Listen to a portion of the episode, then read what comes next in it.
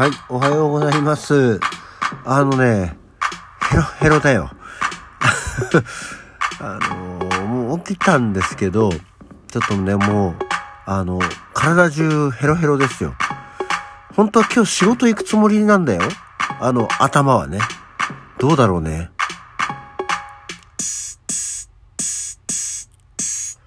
はい。改めましておはようございます。2月24日の金曜日午前6時50分、起き抜けラジオ西京一でございます。ね。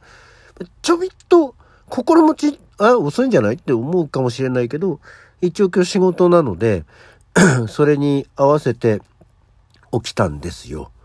ただ、ものすごい体中が、あの、なんだろう、調子が悪いんじゃないもう原因は分かってて筋肉痛なんだよ。しかもね、腰も痛いの。あの、起きられない方じゃないんだけどね、こっちは 歩いたりとか、その、さっき猫にご飯を先にあげたんですけど、こう、かがんだりすると、う、痛ってなるのと、あと、何ももと、二の腕。ね。がですね、もう両方の、両ももと両二の腕ですよ。筋肉痛。これさ、ちょっとね、辛いなっていう気がしてるので、まあ一応、会社にはその本当は響きでしたけど、あの、ね、お通夜とか葬式が、日取りが決まって、今の時期じゃないんで、あの、金曜日は出社しますって連絡はしたんだけど、ちょっとね、体の調子がね、これはちょっとすごい。あの、腰だけだったらなんとかごまかしていこうかなと思ったけどね、こう、ももと二の腕っていうのがね、いやもうなんか、お前弱っちいなっていう感じがしないでもないですけどね。ね、えー、まあ、あの、そういえば、2023年の4月期のですね、TBS の日曜劇場、ラストマン、全盲の捜査官、ね、あの、放送決定のお知らせが出ましたよね。つい先だって。本当につい先だってですよね。一週間も経ってないんじゃないの？あの、福山雅治と大泉洋が、えータッグを組んだ、えードラマがね、ありますね。楽しみですね。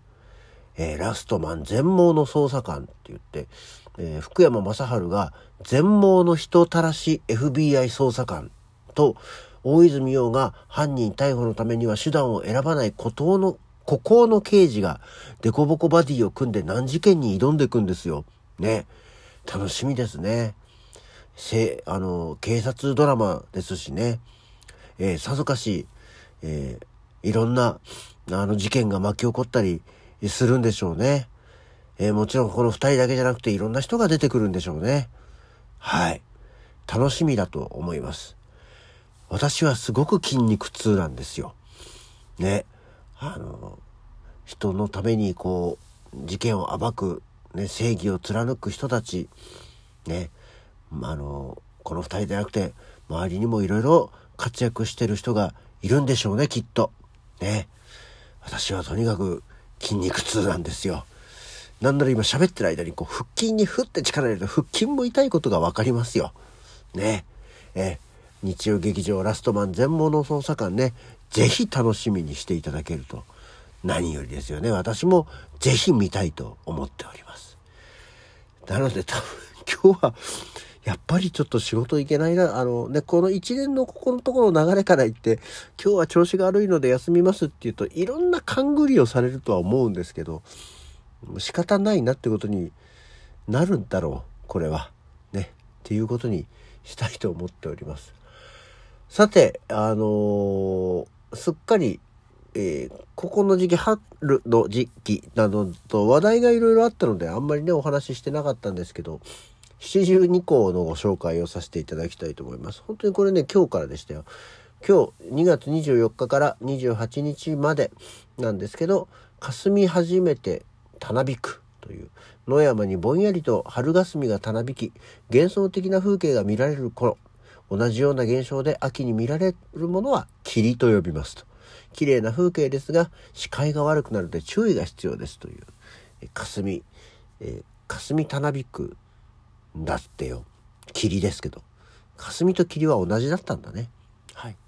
あの霧といえばね昔々もうだでも結婚してでも子供が生まれる前かな。なんかふと思い立って大阪に行きたくなったことがあってさ。で、その頃まだ、あの我が家、我が家の西家に車があって、エスティマがあった時期なんですけど、車で行こうと思って。一人で。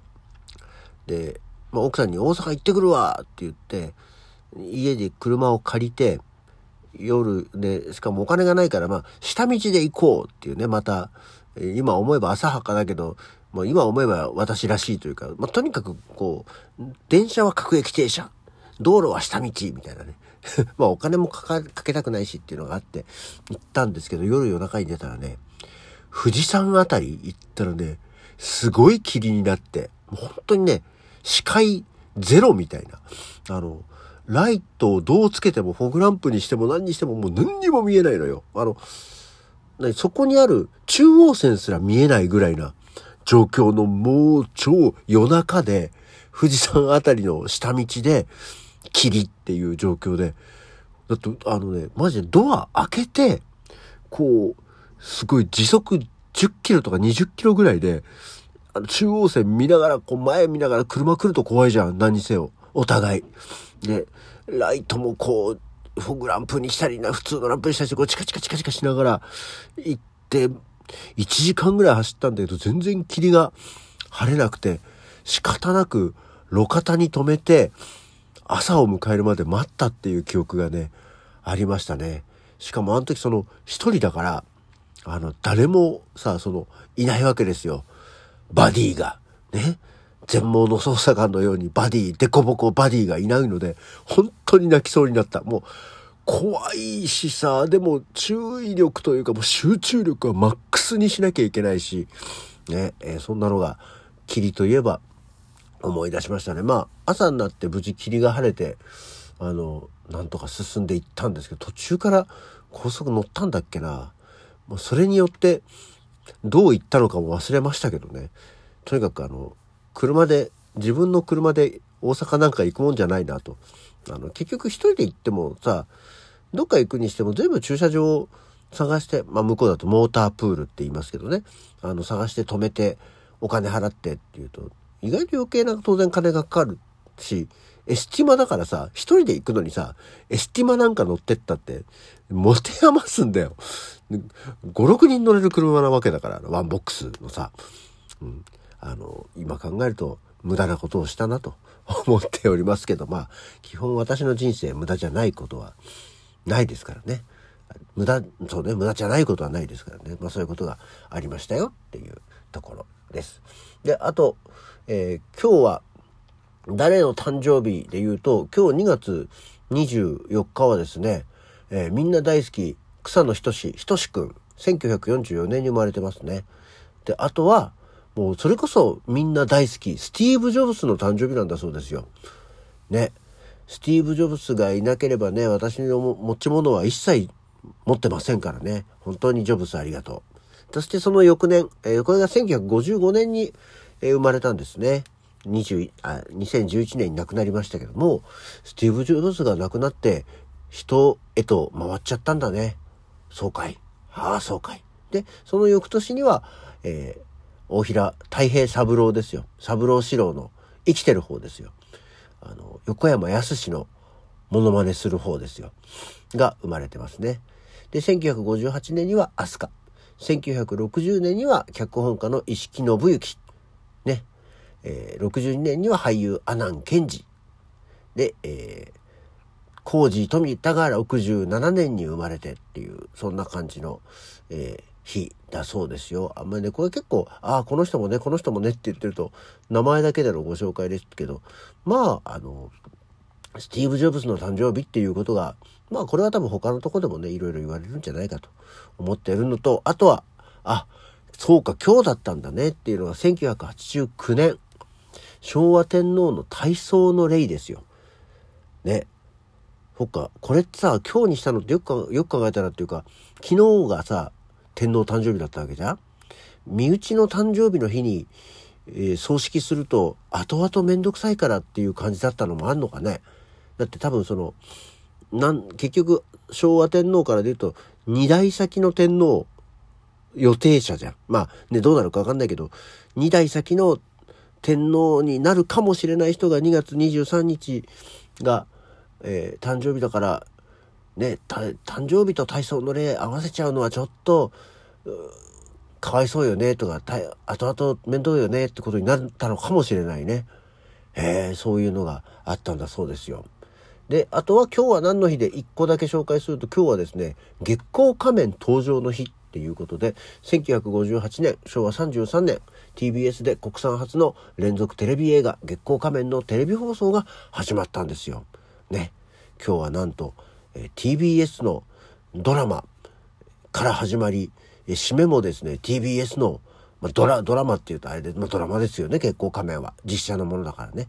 から、で、締めていくというものでございまして、この昭和33年に、えー、テレビ版、あ、すごい、え、そうか。もともとが、その33年の今日始まったんですけど、えー、同い年にテレビ版の漫画化と実写映画化されていて、その後1972年にテレビアニメになって、1981年に実写映画化になって、えー、99年、1999年にはキャラクターを転用したテレビギャグアニメ、月光仮面のテレビギャグアニメってあったの？これちょっと後で調べてみよう。っていうのがあったんだそうですけど、1981年の多分実写映画は、あの、黒歴史的なやつだったと思います。はい。というような感じで、喋れるけども、筋肉痛、えー、今日の西京一でございました。こんなわけで、起き抜けラジオはこの辺で。それじゃまた次回。